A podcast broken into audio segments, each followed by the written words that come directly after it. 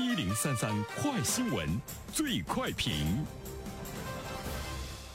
焦点时间快速点评，最快评。接下来我们关注我国一线城市深圳，前不久扔出重磅通知，开启新一轮的校内改革，成为了第一个教师轮岗制度的主要城市。而北京在近日也紧随其后下发了重磅通知，教师轮岗制度每名教师六年轮岗一次，也就是说呢，能带完整个小学或者两个初中。对此有请评论员袁生。你好，袁生。你好，晨曦。这个呢，在教育领域中依然是一个重磅的消息哈。中国最开放的这个城市深圳扔出了一个重磅炸弹之后呢，我们看到北京也开始呢启动教师的轮岗的制度。我们也相信呢，不久之后呢，教师轮岗的制度会马上呢在全国铺开。现在呢，北京和深圳应该是一个试点。在运行的过程中存在一些什么样的问题？逐步的改进，逐步的完善，可能会很快啊，在全国铺开。每一个人呢都要做好呢心理准备。首先，我们还是要了解一下教师轮岗制度它具体的内容，就是各个学校的教师们以后呢要流动起来，你不可能终身在一个学校教书，要每隔几年必须换一个学校呢来任教。无论你是普通的老师，还是优秀的老师，还是特级的老师，都不能一直呢待在一个学校教书。按照规定呢，必须要流动起来。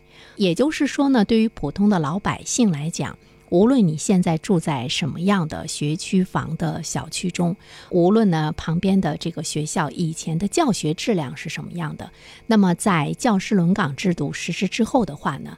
可能各个学校的教学都差不多了啊，它会实现一种公平，这个呢也是一个重大的洗牌。比如说北京会每六年来来轮换一次，这个呢也是免去了很多家长的一种担心。家长们担心着老师教着教着呢就被轮换走了，六年嘛，那么小学六年他完成六年的教学之后呢再轮换初中。三年，高中呢是三年，都是呢可以完成这一届的孩子的这个教学之后呢再被轮换，所以说呢不会出现家长们所担心的半道呢换老师的这样的一个状况。当然，我们要特别关注到的就是这个教师轮岗的制度在我国是首次的出现，呃，不过呢我们也注意到在国际上呢有很多的国家已经开始呢实行了。比如说呢，我们隔壁的这个日本，日本各大城市呢也推出了几十年的轮岗制度，呃，要求每一个教师大概也是六年的时间换一个学校。一个老师的话呢，这一生要换呢六到七个学校，这个呢已经是一件非常正常的事情。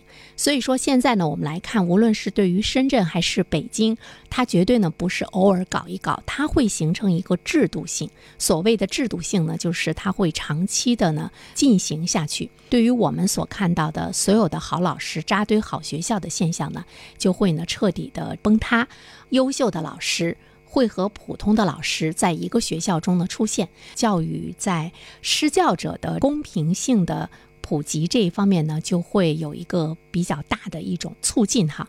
老师的跨校、跨学区的这个流动已经呢正式的这个启动了。一系列教育改革新政出来之后呢，呃，首当其冲受影响的呢，就是被以往炒得比较火热的这个学区房。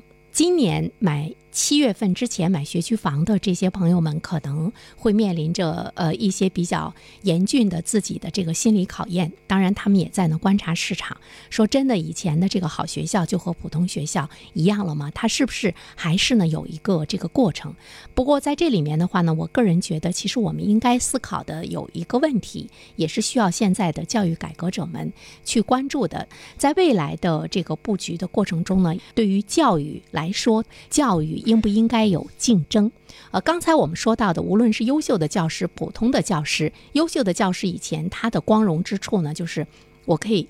呃，在一所非常好的这个学校中，我会呢被这些学校呢吸引走。那么我在这个学校教书，对我来讲是一件非常自豪的事情。那我努力的去钻研业务，我可以在这个学校成为名师。我如果是一个普通的老师，我努力的钻研业务的话呢，我可以呢成为一个名师，或者到一个很好的学校呢去这个教书。这个呢是在老师的这个领域中，优秀的和普通者的这个待遇，包括社会声誉，包括。呢所在的学校的不同，我觉得是给了他们一种荣誉感。荣誉感的背后呢是有一个竞争的机制，如何体现呢？对优秀教师和普通教师的待遇的不同。那么对于学生来说的话呢？比如说，对于我们大连的孩子，你可能会觉得我高中到二十四中呢去读书，和在别的学校去读书本身的概念和感觉是不一样的。呃，那么在孩子们的学习的过程中，我们怎么样呢？也有更好的一种竞争的机制。其实教育是不是还是要有竞争？如果没有竞争，它是没有活力、没有动力，也没有发展。任何一个孩子一定要呢。知道通过努力学习，你才可以哎到一个什么什么样的平台，你才可以有一个什么什么样的学习环境，你才可以呢有什么什么样的一种竞争的能力。所以说，在我们今天的这样的一种改革的过程中，我们依然呢要去设置一种竞争的机制。如何去设置这个呢？是值得我们去思考的一件事情，因为它对于社会、对于人、对于未来来说，这个发展还是大有益处的。好了，晨曦，感谢原生。各位听友，大家好，我是原生。最近我解读的《人性的弱点》这本书在喜马拉雅上线了，欢迎大家前去收听。如果你想听到我解读的更多的书籍，欢迎关注原生读书小程序。谢谢你。